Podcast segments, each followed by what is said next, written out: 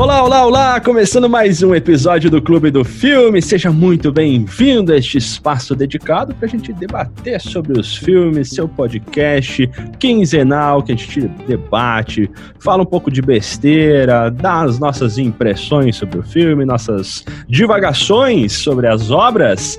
E este espaço Clube do Filme ele tem uma proposta diferenciada. Qual que é a proposta do Clube do Filme? É que você, nosso ouvinte, participe também deste clube integre ele para que ele fique cada vez maior. Você pode acompanhar esse episódio do podcast, a gente vai debater sobre o filme Her, e no final deste episódio a gente vai fazer a indicação do próximo filme. Todo final de episódio tem uma indicação de um próximo filme, no qual você vai ter o seu tempo, então, 15 dias, para poder assistir esse próximo filme e no próximo episódio debater com a gente também, poder ver as suas observações, se tem algo em comum com as nossas e assim vai seguindo o ciclo do nosso clube do filme. Com a gente hoje neste episódio estão presentes Gabriele Welter. Eu! Ou o que sobrou de mim porque o resto já derreteu nesse calor dos infernos. e ele, Alan Castaman. Um apaixonado pelo calor, né? Gosto de sofrer no calor. Bem melhor do que sofrer no inverno. Não, vou começar a brigar agora já, então. Tá louco, Não, não, não vou, não vou nem discutir.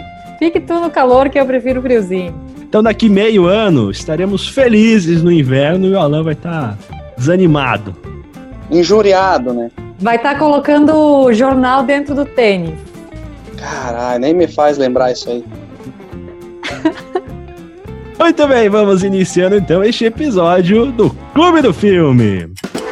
Clube do Filme o seu podcast sobre cinema. Para esse episódio, então, a gente vai falar sobre o filme Her, filme de 2013, dirigido pelo Spike Jones, também feito roteiro por ele, e é um filme que já tem na capa Joaquim Phoenix, ganhou o Oscar aí recentemente, há uns dois anos atrás, quando eu falei isso pra minha esposa, ela achou engraçado. Você parou, esqueceu da pandemia, Michel? Isso. Cortou, cortou, o ano que não acabou, né? Ela me falou. Um ainda estamos em 2020. Ela me falou, quem que é esse ator? Eu falei, é o cara que ganhou o Oscar aí faz pouco tempo. Dois Coringa! Anos. Exatamente, ele, Joaquim Fênix. E é um filme de. É um filme curto até, um filme de 126 minutos. Curto nada, né? Duas horas e pouco. Ô, ô, Michel, volta pra matemática, volta. Ai, não, mas ué. Não tá com curto-circuito, homem. É que a gente tá acostumado aí ver um filme do. ver um irlandês da vida, três horas e meia, daí duas horas fica um filme curto, né? Aham. Uhum. Aham. Então, pra gente iniciar, quem vai trazer a sinopse é quem fez a indicação. Alan, qual é a sinopse do filme Her? Então vamos lá, né, Michel? É, do que se trata esse filme, né, que é de 2013? Eu me lembro de ter assistido ele logo no lançamento. Ele conta a história do Theodore, nosso popular Teodoro de Sampaio, só que não, né? Uh, que trabalha como um escritor de cartas. Então, só que ao invés de escrever cartas, ele é, narra essas cartas e o próprio computador vai escrevendo é, e depois envia essas cartas, imprime, né, ele sela e manda. Então ele trabalha nisso, tem contato com tecnologia, e aí certa vez ele resolve comprar um sistema operacional, instala no seu computador pessoal, e esse eh, sistema operacional ele é uma espécie de eh, eh, inteligência artificial que vai aprendendo e se relacionando com ele até o ponto que ele se apaixona, depois se frustra e uma série de coisas acontece aí né? O Teodoro é interpretado pelo Joaquim é, Fênix, né? Ou Joaquim Fênix, e a voz do sistema operacional é, é da Scarlett Johansson, né? A nossa famosa Viúva Negra aí das séries da Marvel. Este filme ele é um filme premiado no Oscar, ele tem o carecão dourado aí na sua conta, ele ganhou como roteiro original o Critic Choice Award, o Globo de Ouro e o Oscar. Nessas três premiações ele levou aí como roteiro original. Ele tem uma ideia que ela é inovadora. Não sei se ela é tão inovadora, né? Já vimos aí essa questão de inteligências artificiais tendo uma consciência, ah, se questionando se elas têm os pensamentos próprios ou não, já em filmes como o próprio filme Inteligência Artificial, filmes como O Homem Bicentenário, né? Eu lembrei do filme Homem Bicentenário quando assisti esse filme. Que tem também esses questionamentos de a inteligência artificial, ela cria essa consciência, essas emoções, se ela tem mesmo, se ela é programada, enfim. Mas ele ganhou o Oscar de melhor roteiro original. Mas eu concordo. Dos parabéns aí. Parece que eu fui criticar, mas não fui. Fui e voltei. Gostei muito da ideia e do jeito que foi posto, um jeito diferente desses outros filmes que eu citei. E falando muito do, relaciona do relacionamento com as outras pessoas, né? É, porque eu acho que mostra muito a inserção não só dele, mas das outras pessoas que também se relacionam com sistemas operacionais na sociedade em si. Né? É, ele, ele mostra um lado da relação homem com o sistema operacional ou, ou ser humano com o sistema operacional que a gente não via até então nos filmes, né? Começamos a ver esse tipo de coisa mais tarde em algumas séries, né? A própria Marvel tem isso é, em algumas séries que ela lançou no Netflix alguns anos atrás e consegue se ver a capacidade tecnológica que é um sistema operacional hoje, né? E que para nós se tornou algo tão normal com sistemas da Apple, o próprio é, Android da Google, né? O Windows também aprendendo muito. Ele tem lá o Cortana, né? Que é uma auxiliar. Então a gente vai para para para Alexa, né? Então, enfim, a inteligência artificial hoje faz parte do nosso dia a dia, então não é mais tanta surpresa. Mas na época, sim, 2013 era algo bem interessante de se assistir. Ainda é, né?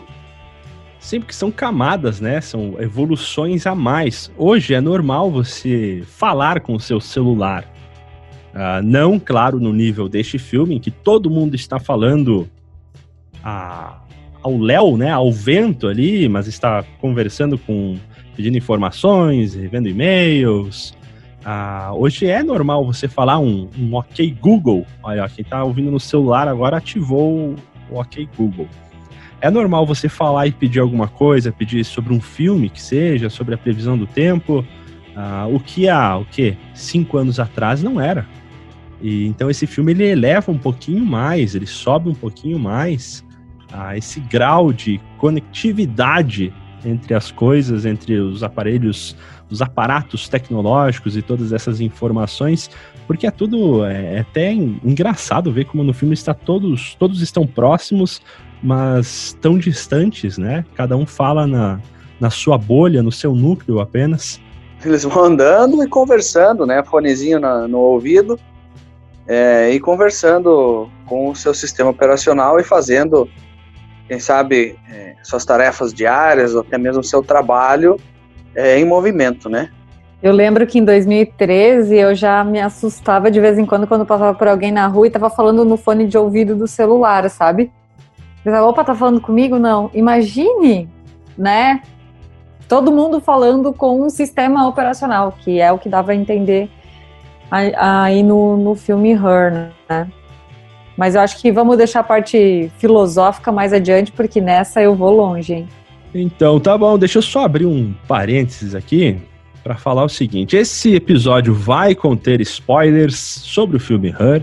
filme de 2013 é um filme até que recente, mas, então, se você não assistiu o filme Her, quer assistir, pausa esse episódio, vai lá, assiste o filme Her, depois volta aqui com a gente para a gente debater os assuntos e você ficar livre aí da zona de spoilers. Se você quer prosseguir mesmo assim neste episódio, não tem problema, tá tudo certo, então tudo bem. A gente continua nosso papo daqui. Lembrando, contém spoilers, então a gente vai seguir. Vamos falar sobre o quê? Eu quero falar sobre design de produção desse filme, que tá maravilhoso. Eu gostei muito porque ele tem um aspecto futurista, mas não tanto, né? Ele é um futuro próximo que ele quer mostrar, não é um filme lá em 2100 e alguma coisa, como Blade Runner, que é bem lá no futuro.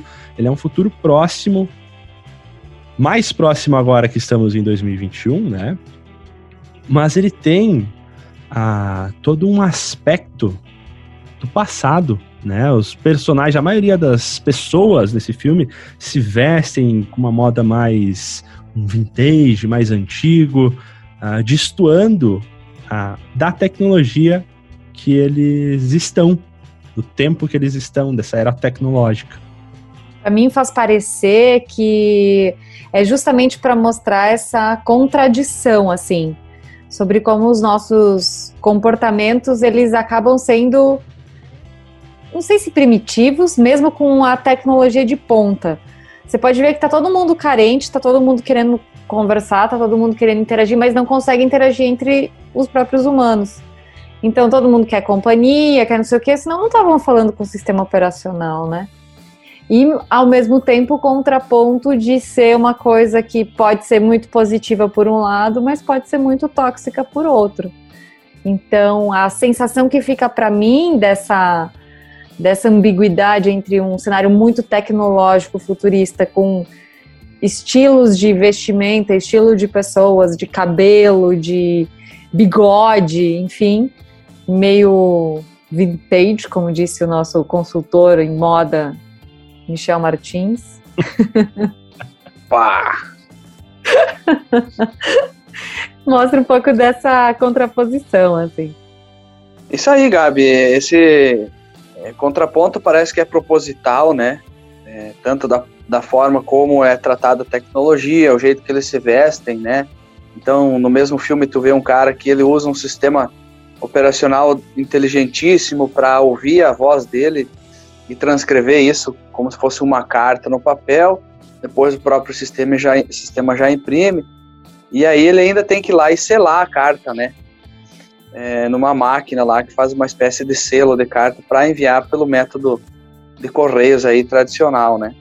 Então é uma tecnologia avançada, mas ela ainda depende ou ainda utiliza, né? Ainda casa muito bem com a, a, a logística, né? Do, dos correios aí que é entregar a carta de porta em porta. É que a questão das cartas, acho que elas entram justamente nessa questão do o, o, antigo, é, que trabalha lá num, num site chamado cartasescritasamão.com, que é justamente ele escreve essas cartas pessoais para parabenizar, carta de bodas, carta de aniversário, uh, e aí ela tem aquela escrita à mão e enviada pelo correio, que justamente faz parte de todo o sistema, você receber a carta, apesar da tecnologia e do mundo que eles estão, ela tem essa temática e as pessoas aderem por ser antigo, por ser mais pessoal. Isso é muito legal, me fez lembrar agora é, uma curiosidade, né? É, existem profissionais da fotografia que são do tempo da, do negativo, que eles ainda fazem fotos é, com filmes, né? Profissionalmente. Então, é, por exemplo, você pode contratar lá um, um estúdio fotográfico para fazer as fotos e os vídeos do seu casamento, da sua festa de aniversário. E se tu pagar um pouco a mais, na verdade é muito a mais, né? Porque é um trabalho artesanal. Você pode contratar um fotógrafo analógico, ele vai lá com um filme de 24 poses, faz algumas fotos suas e você vai ter em pleno ano de 2021 para 22 fotos que precisam ser reveladas, ampliadas, né, e emolduradas. É, mas próprio no cinema, o próprio Christopher Nolan, né, um diretor conceituadíssimo, muito conhecido, fez o Cavaleiro das Trevas, fez o Tenet, Dunkirk.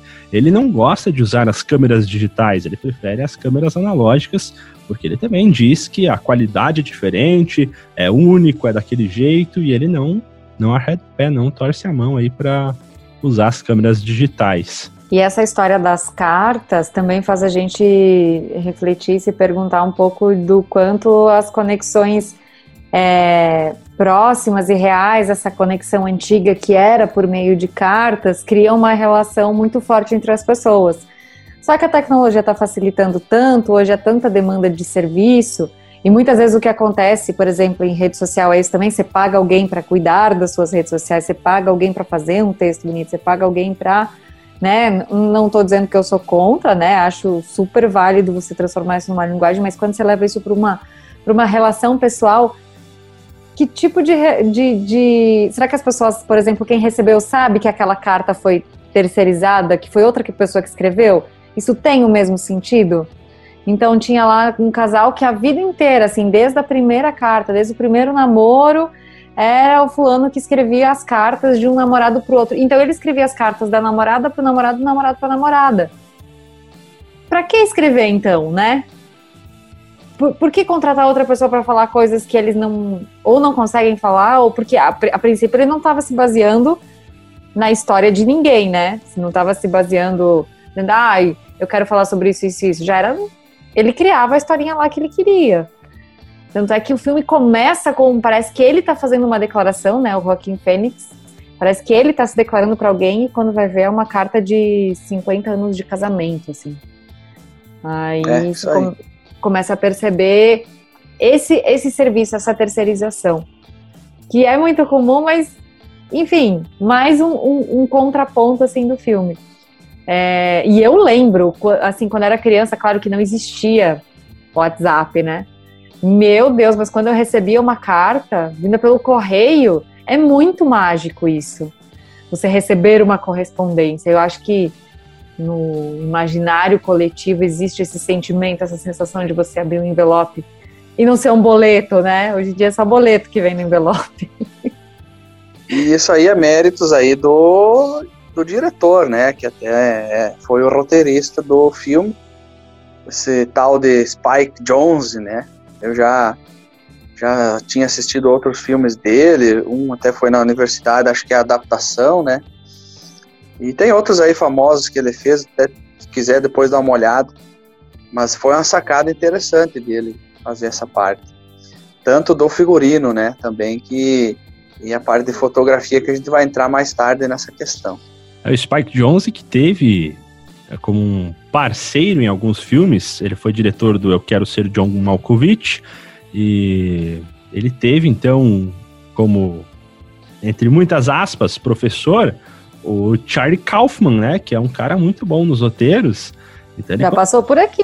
Já passou por aqui, exatamente. Então ele traz também essa experiência uh, de ter trabalhado com um cara muito bom na questão de roteiro, claro. Você se baseia, você faz uh, os trabalhos futuros tentando extrair sempre o melhor do que você aprendeu na sua vida. E eu acredito que o Spike Jones ele também deve ter utilizado, bebido dessa vertente. Ele fez um ótimo trabalho no roteiro deste filme. Pausa para curiosidade. Você já se perguntou, chegou a se perguntar neste filme por que é utilizado her em vez de she? Ambas as palavras têm o mesmo significado, mas a aplicação delas é diferente. Quem vai explicar pra gente a diferença de her e she é a professora de inglês Janaína Patsold. Explicando então o uso do her ao invés do she no nome do filme. O she e o her, eles são pronomes, porém o she ele é um subject pronoun, ele é o sujeito da frase, portanto ele aparece antes do verbo, é ele que faz a ação. E o her, ele é um object pronoun, ou seja, ele é o objeto da frase, quem recebe a ação. Porém, ambos têm o significado de ela.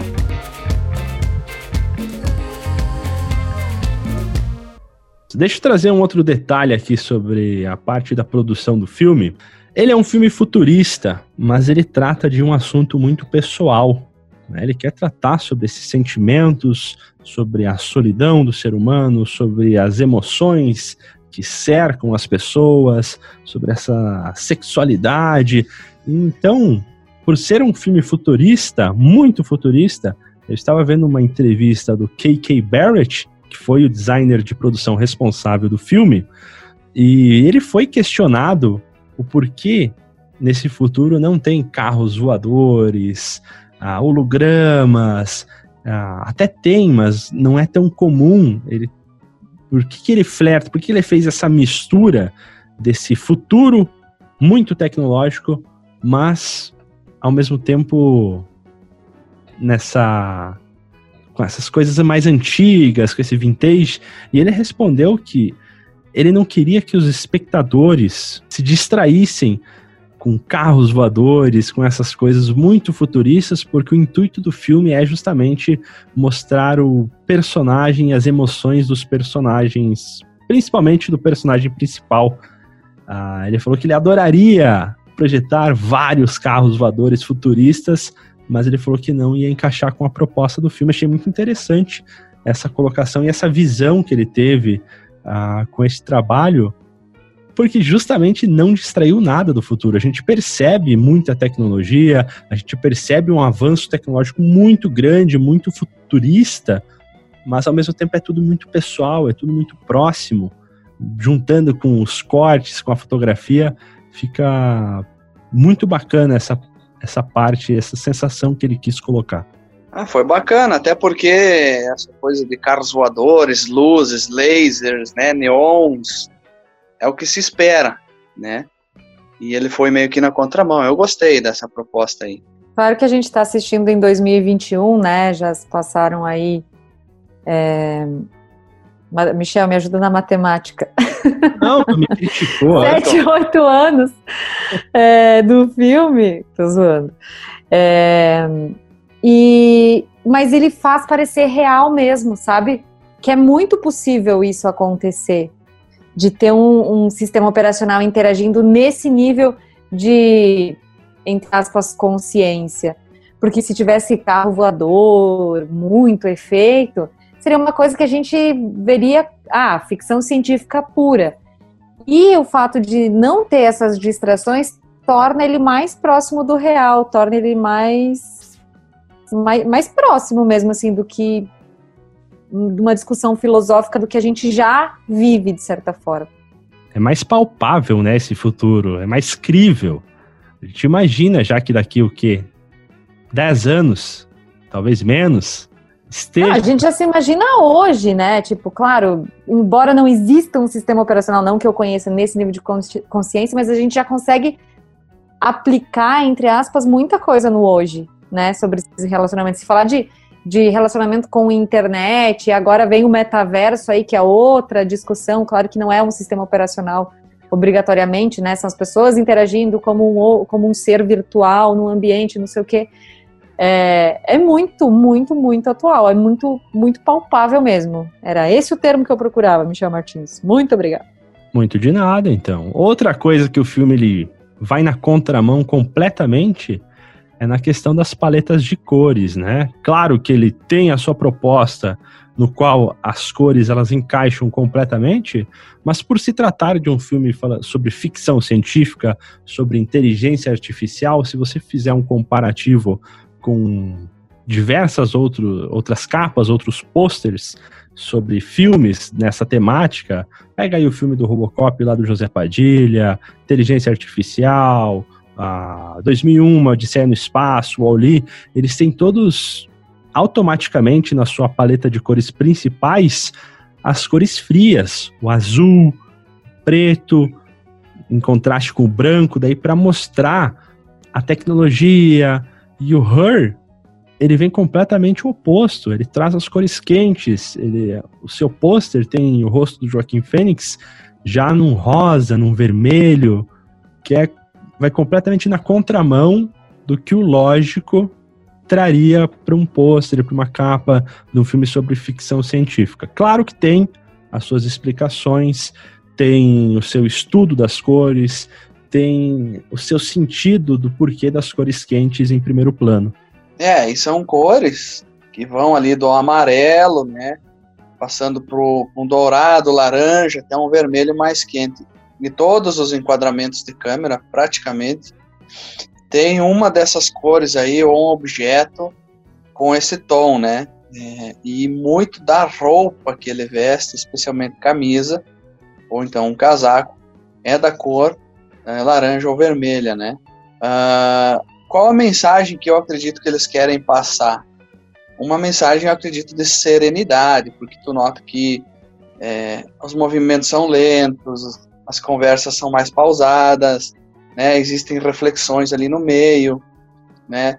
Outras personagens aparecem no filme é, em discussões até um pouco profundas. Então tem essa questão mais mais tranquila, mais zen, né? Que a cor é, quente pode passar nesse sentido aí. Uh, mas, por outro lado, ela dá uma cansada, né? Porque tu começa a reparar que sempre tem alguma coisa laranja ou vermelha ali na tela. Parece propaganda, né? Então tu pega, por exemplo, uma propaganda da Perdigão, é, é, é tudo vermelhinho. Pega a propaganda de outra empresa de, de, de, telefonia, por exemplo, latinha, tudo azulzinho. Então, só que a propaganda não chega a cansar, porque são 30 segundos. Agora, um filme de duas horas, aí toda, toda tela tem algo vermelho na, chamando tua atenção, né? Me cansou, posso confessar. Para mim, as cores trouxeram bem no sentido de intensidade. É, esse vermelho, esse laranja, essas cores marcantes, porque tinha alguma coisa borbulhando, assim, muito forte no, no Theodore. Então, ficou essa sensação para mim, esse, esse cansaço, essa quase confusão, assim. Ele é, ele é real mesmo. É, ele é. puxava um tom de cor é, pro pôr do sol, né? Aquela calmaria de pôr do sol. Pelo menos foi essa a sensação que eu tive. Ou então um amarelo mais de nascer do sol, um laranja, vermelho mais de pôr do sol. Esse tipo de coisa, né? A pele já ficava mais amarelada. Agora é interessante ver o ponto de vista de vocês também, né? É, o filme ele, ele tem uma, um filtro, né? Em quase grande maioria do filme, ele tem esse filtro mais avermelhado, porque eu acredito que o, o filme ele se trata sobre esses sentimentos, né? O, o Teodoro, ele é um cara que está passando por muitas mudanças, por muito, a cabeça dele tá um rebuliço, ele tá com aquela confusão aí de sentimentos, é, coisas novas acontecendo na vida dele. E, claro, o vermelho ele é uma cor que se destaca mais, ele é uma cor de muito fácil assimilação pelos nossos olhos, quando a gente vê uma, uma tela em azul com ponto vermelho ou cores mais saturadas ali, é mais fácil de assimilar, mas o vermelho ele traz bastante também essa, esse filtro amarelado, alaranjado, avermelhado, ele traz mais essa pessoalidade, mais esse calor, ainda mais com, com close-ups, com cortes aí de busto, que, o, que a fotografia faz bastante, ele traz bastante essa pessoalidade, essa estar próximo, porque o filme ele é basicamente, em sua grande maioria, um grande monólogo, né? Claro, tem a conversa aí com a com a inteligência artificial, mas quem está na tela é o Joaquim Fênix. Então ele traz essa pessoalidade para com o personagem do Theodore. É a cor da paixão, né? O vermelho. E se a gente olhar bem, é sobre isso que o filme fala, né? Não é sobre a relação homem com sistema operacional, mas sim sobre um cara que se separou, estava vivendo momentos é, de dificuldade, encontrou um sistema operacional e se apaixonou por ele. Né? Então o vermelho também traz essa simbologia o filme ele vem nessa pegada de que o, o Theodore está passando por um término de relacionamento, né? Tá passando pelo término do casamento e ele não, na verdade, não está aceitando até entrar nesse relacionamento com o sistema operacional. Ele não quer assinar o divórcio. Então tem muita coisa, a gente estava falando das cores, desse sentimento, desse borbulhar de emoções, tem muito sentimento intenso se passando na, na cabecinha ou no coração do Theodore. E ele vai ter uma discussão, inclusive, é, com a ex-mulher no momento de assinar os papéis do divórcio, em que ela joga na cara dele, né? Que ele não tá sabendo, que ele não sabe lidar com emoções de verdade, que por isso ficou mais fácil lidar com o sistema operacional, que, enfim, tava a febre, né? Todo mundo tava é, utilizando e vivendo disso, mas ela fica extremamente frustrada, a ex-mulher dele, e decepcionada, claramente decepcionada com ele, é, mas de certa forma entendendo que e dizendo que era isso que ele queria, alguém que que concordasse com ele, né? Porque até então o sistema operacional era perfeito. Depois que o sistema operacional vai criar suas vontades próprias, e aí que entra na discussão um pouco de, de consciência, do quanto a inteligência artificial pode ter vontade própria, né? Entre aspas, porque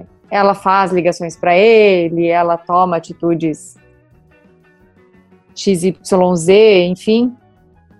Mas ele tem coragem de, de encerrar um relacionamento só quando ele já está enfiado em outro, que mesmo que seja com o sistema operacional. Então tem uma confusão gigante, tem realmente muita coisa intensa e borbulhando e acontecendo que ele não está conseguindo, talvez, lidar de forma muito consciente com isso.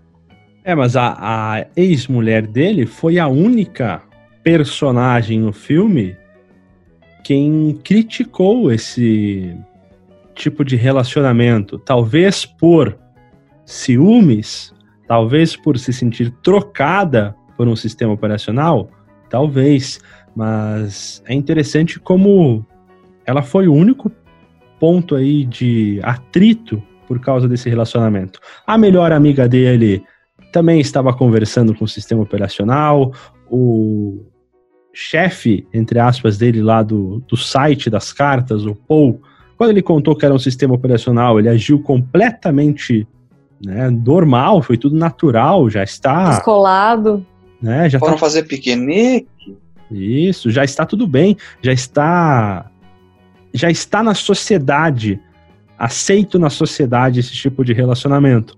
Mas a ex-mulher dele aí não, ela daí ela foi um, um contraponto na qual com poucas palavras fez ele, que é um cara um tanto quanto inseguro, ficar completamente abalado com este relacionamento, se questionar, ficar naquele eu falo, não falo, se preocupando com os sentimentos da Scarlett Johansson, né?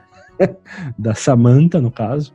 E é, o sistema operacional, ele parecia tão real para nós que estávamos assistindo também, principalmente para ele como personagem, né? é, que ela demonstrava emoções, por exemplo, de ciúme. Ela é, fazia uma voz que parecia que respirava, né? Então, dando um, uma questão, um, transmitindo um lado mais humano para ele, né? Ela gaguejava, então ela tinha todos os trejeitos de uma pessoa, mas ela era simplesmente uma voz de um sistema operacional. Então ela fez de conta estava com ciúme em um certo momento do filme, né?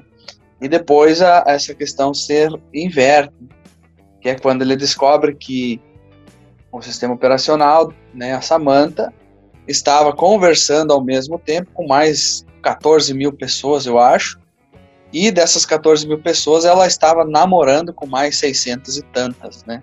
E aí ele não acredita e começa a desmoronar de novo, pois um relacionamento que devia ser só dele, pois ele comprou o sistema operacional a partir daquele momento já não era mais, né? Mas é de novo ele projetando a regra de um relacionamento monogâmico é, real é, entre pessoas é, reais ao vivo em cores, achando que um sistema operacional que é totalmente automatizado, que gera um monte de informação, que cria, é, que cruza um monte de informações em tempo recorde, tanto é que uma das coisas que faz ele se impressionar com ela é o tanto que ela acaba até facilitando a vida dele, organizando e-mails, fazendo um monte de coisinhas que ela faz lá no, no comecinho do filme, né? Ela é muito é, perfeita. É, secretária.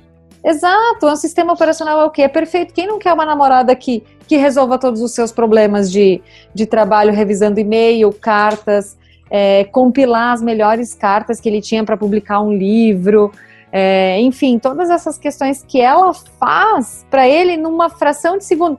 Ele fala: Meu Deus, você fez isso em um segundo. Ela fala: Ah, não, na verdade foi 2,4 segundos, alguma coisa assim. Então, é, é muito surreal e muito perfeito. Claro que o cara vai ficar meio impressionado e vai achar que é muito melhor namorar um sistema operacional do que uma mulher com seus problemas e pitis, né? Mas eu acho que é neste ponto que está a diferença primordial. Porque a, uma inteligência artificial, ela sempre beira ou até ultrapassa, quem sabe, a perfeição. E nós humanos, mortais, imperfeitos, pecadores, eu acho que o que nos diferencia é justamente as nossas falhas. Ah, e em um relacionamento, o que a gente busca sempre é comple complementar, não, mas suprir, talvez, ou conviver e ajudar um, o nosso cônjuge, o nosso parceiro, com as falhas dele. E com isso a gente vai se completando como casal, e aí que um relacionamento se fortalece e cresce. Por isso, talvez que não deu certo, né? Porque ele. Esse é o Cortella, homem. Ah, você viu? Gostou? Ah, parabéns, ó. Ele cita um Adorei. filósofo, né? O Alan Watts, no, no filme, né? A- Na verdade, a Scarlett Johansson, a Samantha, começa a se relacionar com um filósofo, hein? Ela se torna tão independente. E, na real, Michel, já, interrompe, já que o Alan interrompeu o assunto, eu vou tomar a palavra, depois você continua. É, Você, você dá uma autonomia para o sistema operacional, ele cria vontade própria, mas ele cria vontade própria e você perde o controle sobre ele. Ou seja, o cara descobre que nem do sistema operacional ele tem controle, porque no fim das contas, para mim ficou a impressão de que, de que quem deu o pé nele foi a Samantha. Eu também tive essa impressão. Ela tirou o corpo fora, ela não quis mais. Então, assim, ela estava interagindo praticamente como um ser humano, né? Com suas vontades próprias, criando, só que criando muito mais conexões do que ele sozinho. Imagina o quanto ele se sentiu, de certa forma, rebaixado, porque ele não tinha essa capacidade que ela tinha de criar milhares de conexões ao mesmo tempo.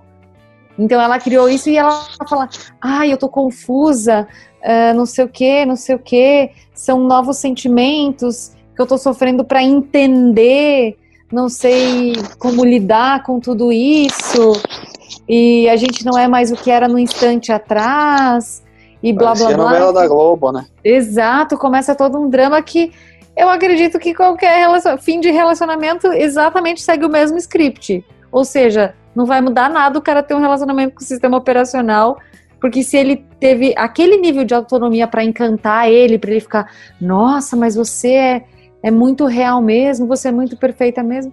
Pois é, amigo, mas fila anda, né? Tão real que deu o pé nele, né? A sorte do Theodore e acho das outras pessoas deste futuro é que pelo menos ali os sistemas operacionais todos, né, foram embora, evoluíram, transcenderam para outro plano, outro local, algum próprio metaverso deles, não sei.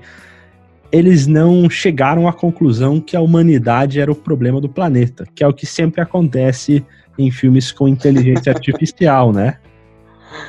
É isso aí. Então eles não chegaram nessa conclusão, ainda bem para os personagens, porque o que a gente vê geralmente em outras obras é o- a inteligência artificial, como ela tem um, um discernimento as, não é, puramente racional, né? Racional, eu digo, sem emoções, claro que ali é, a Samantha e os outros sistemas eles tinham essas emoções e tal, mas em outras obras como as máquinas elas têm um discernimento lógico apenas de todas as coisas e informações, eles chegam à conclusão sempre que o ser humano é uma praga que deve ser extinta. Ali não, eles só decidiram. Ou dominada, né? É, ou dominada, né? Ali Eles apenas decidiram que a, não, a gente tá num, em outro patamar, em outro nível. A gente Vamos vai- vazar. Vamos vazar.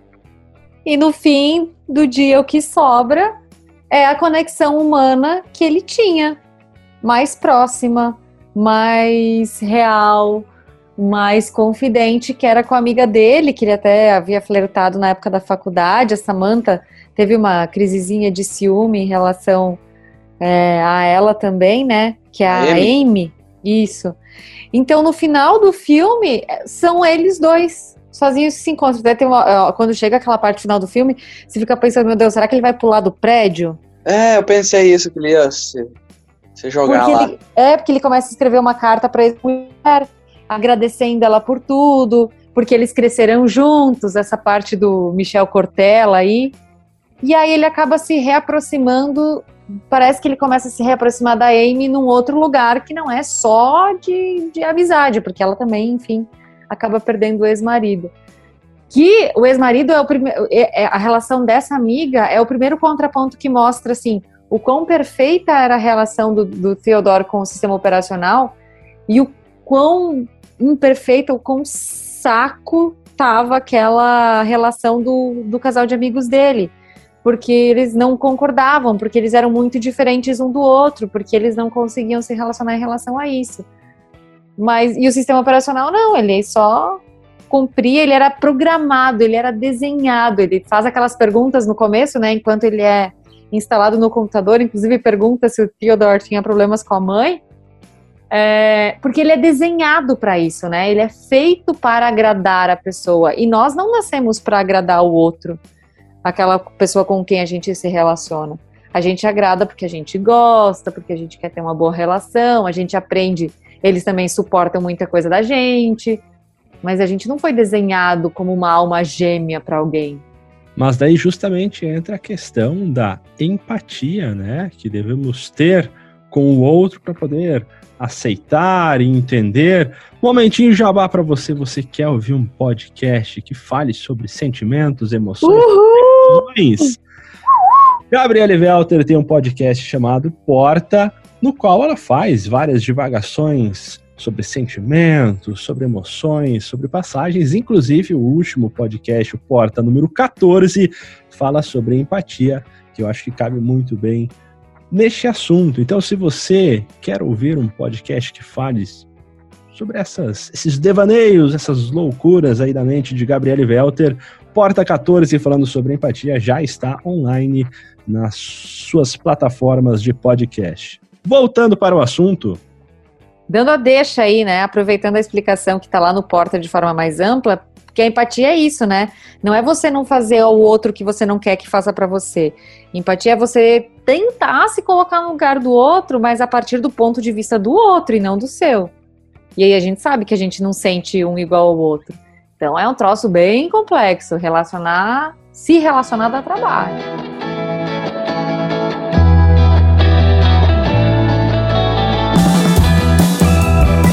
Quero puxar um assunto agora, ou para outro lado já. Eu quero voltar, na verdade, a falar sobre a voz da Scarlett Johansson. Ela não foi a atriz inicial deste projeto. Na verdade, o filme todo foi gravado inicialmente com a Samantha Morton. Samantha, né? Tem o mesmo nome uhum. aí do sistema operacional. Curiosidade também que a Amy Adams, que é a atriz que faz a Amy, também tem o próprio nome ali, né?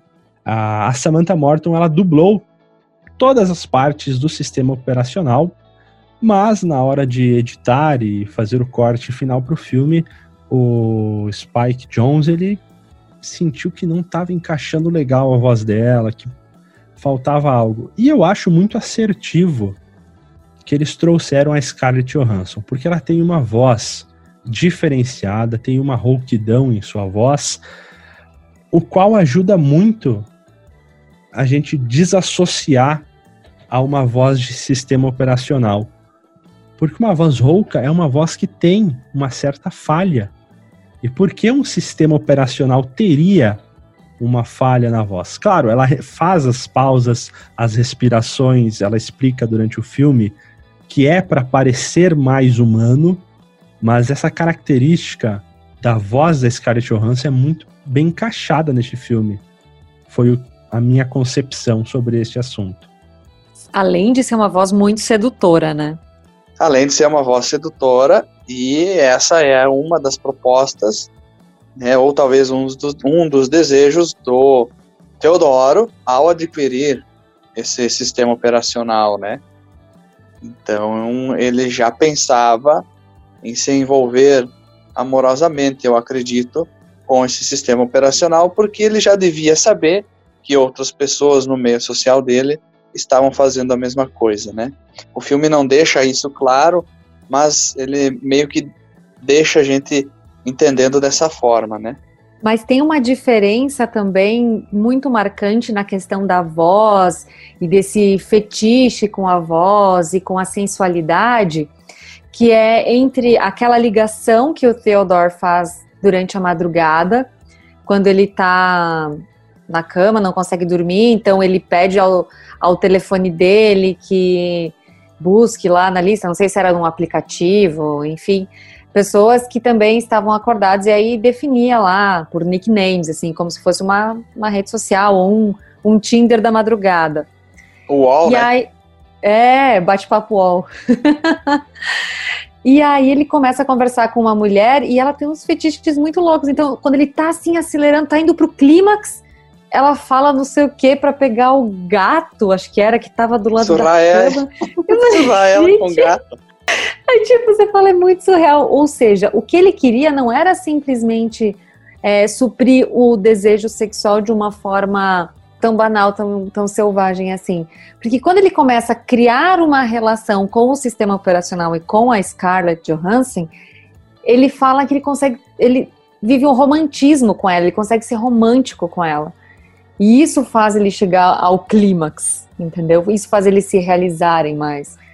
Então, é, esse, esse fetiche também ele, ele fica muito claro sobre que tipo de conexão ele precisava naquele momento.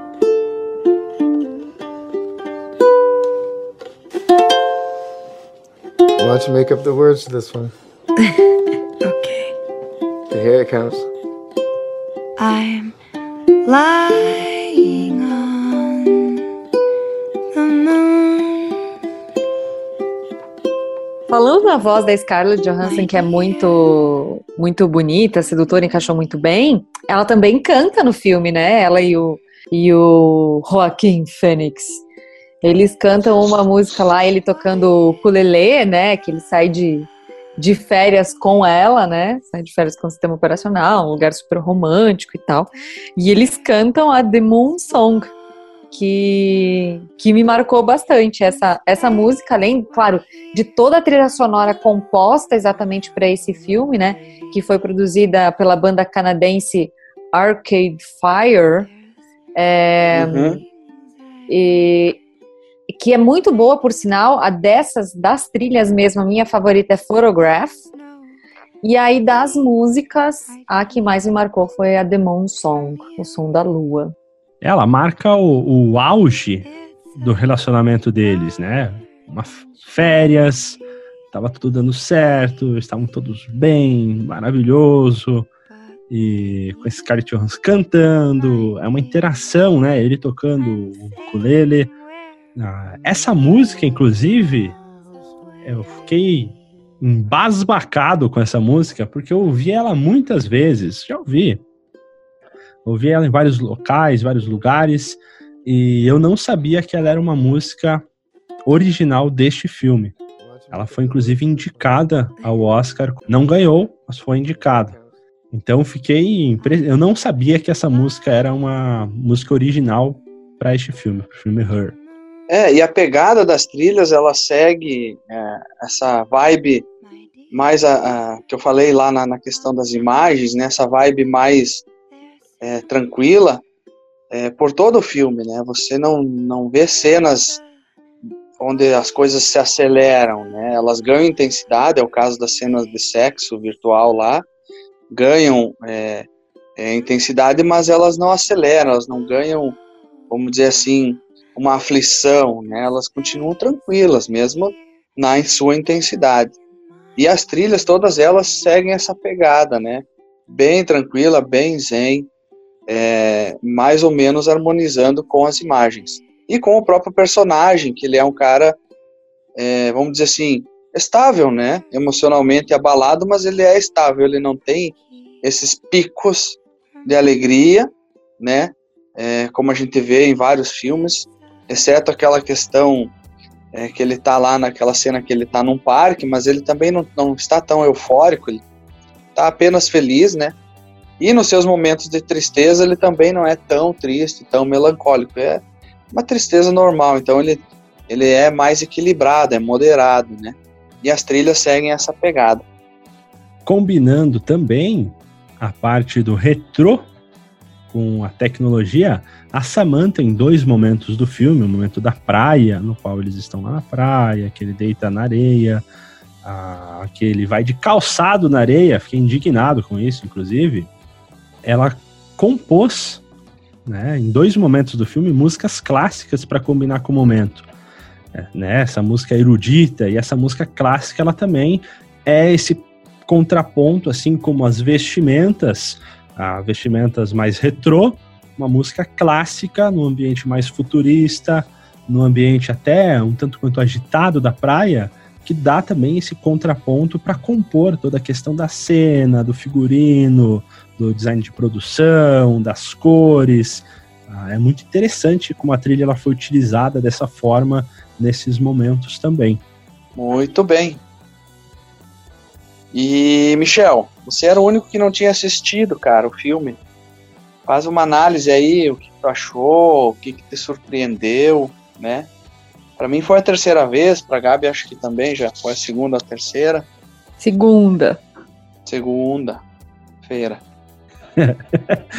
ah, eu estava com a expectativa bem alta para este filme. Ah, gosto muito do Joaquim Fênix, ah, gosto muito da Scarlett Johansson e ele foi um filme bem ah, foi bem gostoso de assistir. Ele é um filme mais poético, um filme mais se você gosta de um filme de ação, se você gosta apenas de filme com sangue, se você não abre o seu coração para assistir um filme, eu tenho certeza que você não vai gostar deste filme. Ele é um filme daí mais lento, é um filme em que pouca coisa acontece, mas se você vai com a sua mente aberta, com o seu coração aberto para a experiência, porque é o que eu sempre falo, filme é uma forma de arte, é uma forma de transmitir sentimentos e emoções, você consegue aproveitar o filme. Ele não poderia ser um filme muito energético, um filme muito veloz, um filme muito. Ele é um filme mais contemplativo, justamente por esse tom poético, esse tom para combinar com o personagem e para ter tempo de refletir também. Assim como o personagem do Theodore precisa do seu tempo para pensar, para refletir, a própria Samantha precisa, em certos momentos, pensar, como ela pede um tempo para pensar e falar depois. Eu acredito que quando a gente assiste esse filme, esse tempo que ele nos dá, ele é assertivo também para a gente pensar e refletir. Minha crítica, não final, mas a minha conclusão neste momento sobre esse filme. É um filme que eu gostei bastante de assistir. É um filme que me entreteu. Eu entrei junto com o personagem, embarquei nesses sentimentos que ele estava sentindo, então foi muito legal a experiência que eu tive com o filme Her. Mas que belo relato isso aí. Foi uma, uma crítica. Michel tá inspirado hoje. É, se fosse traduzir isso e publicar lá no Adoro Cinema, ó, tava muito bom.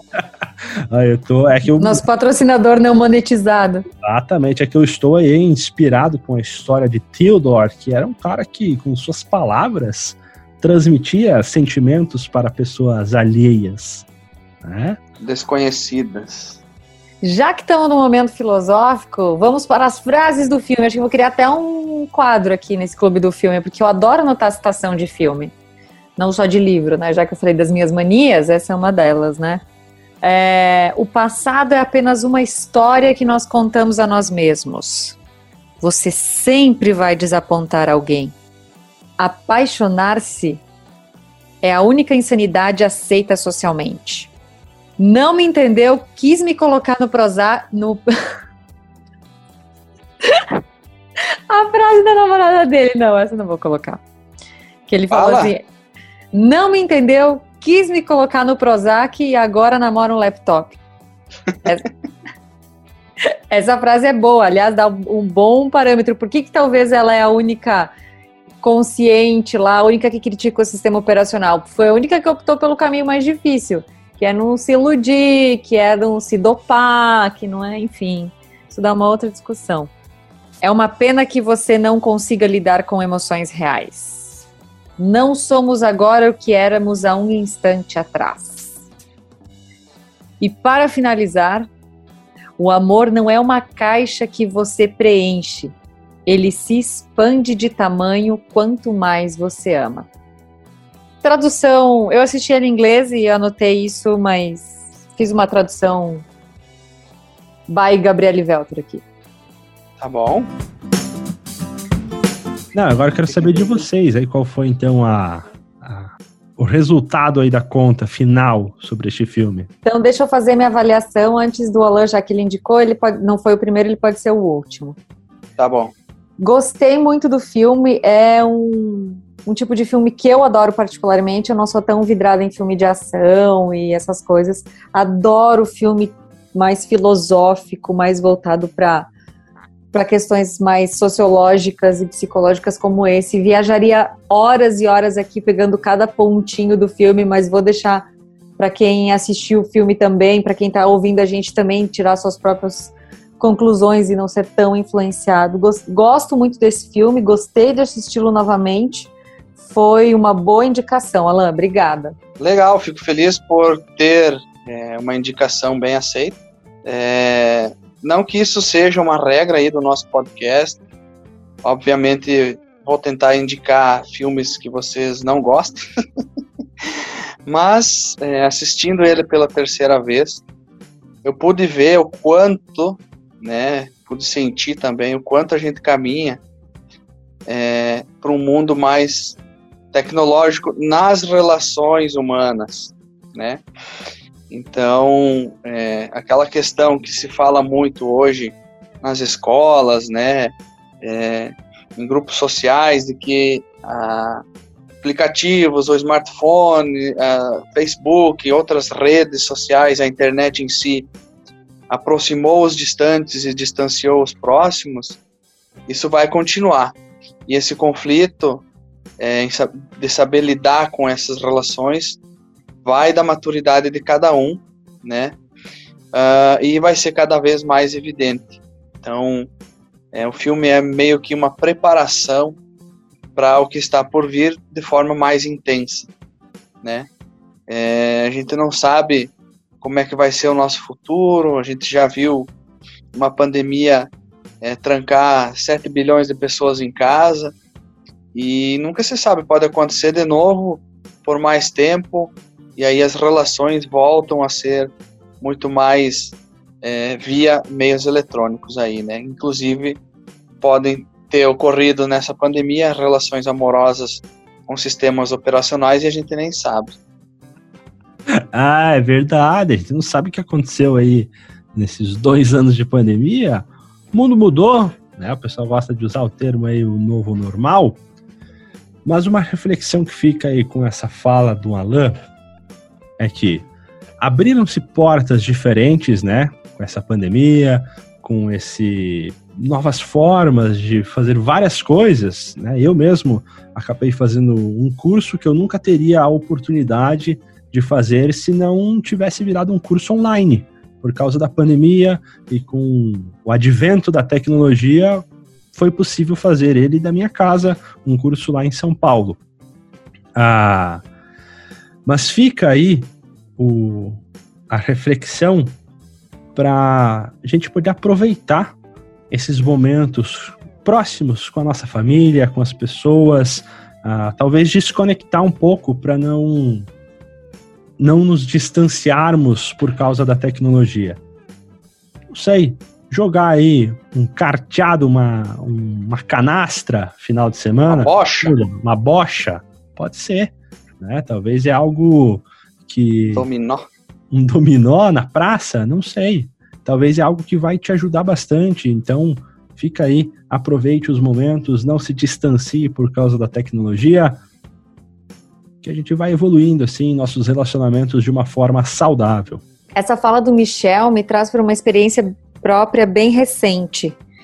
Essa história de poder fazer um curso que via de regra seria presencial, mas que pela pandemia se transforma em online, e aí a gente tem a oportunidade de fazer mesmo daqui do interior do país, é sensacional e faz uma total diferença. É, mas por outro lado, eu percebo o quanto as conexões físicas são importantes, pelo menos para mim. De certa forma, nada substitui um abraço. Então você até cria o contato, você cria a confiança, mas a gente precisa de presença física. Então eu acho que o quanto antes a gente se der conta de se aproximar e de permanecer próximo sempre possível das pessoas que são importantes pra gente, mais diferença vai fazer na, na nossa vida e mais a gente vai se sentir bem com isso, mais vai fazer sentido para nossa vida. Então, quem controla tudo isso, as escolhas são nossas. A gente tem que parar de terceirizar e dizer que a culpa é da tecnologia, ou a culpa é do Facebook, ou a culpa é do Instagram, sendo que o controle ainda é nosso. Quando a gente pode usar a rede social, mas a gente tem que usar com consciência. A gente pode usar sistema operacional, a gente pode usar inteligência artificial, deve usar para facilitar a vida, mas o controle e a consciência devem ser nossos, antes de mais nada. Então, não terceirizar a culpa, porque ela sempre vai apontar pra gente. E tem uma frase que não tá no filme ali, mas eu lembrei agora. Casais que peidam juntos são mais felizes. Não dá pra peidar, né? A distância e tal. Tem que cheirar e tal, por enquanto não vai, né? Quem sabe um dia aí a tecnologia proporciona, então, a flatulência à distância para juntar mais esses casais, talvez? Chega, chega, vamos encerrar esse episódio, já deu. Tem indicação. Pois é, então para o próximo episódio do Clube do Filme, quem vai fazer a indicação é ela, Gabriele Welter. Qual vai ser o filme que você vai indicar para que a gente debata daqui 15 dias? Então, eu vou trazer um clássico lá da década de 70. Não é um filme tão tranquilo assim, não, mas ele traz reflexões bem profundas. Quem não assistiu, pelo menos já deve ter ouvido falar de Laranja Mecânica. É Laranja Mecânica do Stanley Kubrick. grande Stanley Kubrick. Onde você encontra este filme? Você pode alugar ele no YouTube, no Google Play Filmes, na Apple TV ou alugar também na Amazon Prime Video. Filme Laranja Mecânica de 1971. O filme que inspirou, né, a seleção da Holanda a, a adotar esse nome, né? Exatamente. Mais um filme aí da minha lista que eu não assisti, então vou ter aí a oportunidade proporcionada pelo Clube do Filme para ter uma experiência diferente. Olha que eu gosto do Kubrick ainda, hein? Eu não assisti esse filme. Ah, é legal, acho que tu vai até entender também porque a Holanda queria esse apelido, né? Quis adotar esse apelido. Eles, eles queriam trucidar, né? Já dando spoiler, trucidar os outros times aí. Então é isso, muito obrigado pela indicação. A gente se encontra no próximo episódio do Clube do Filme com o filme Laranja Mecânica. A gente se vê daqui 15 dias. Até mais! Beijo, tchau. Bye bye.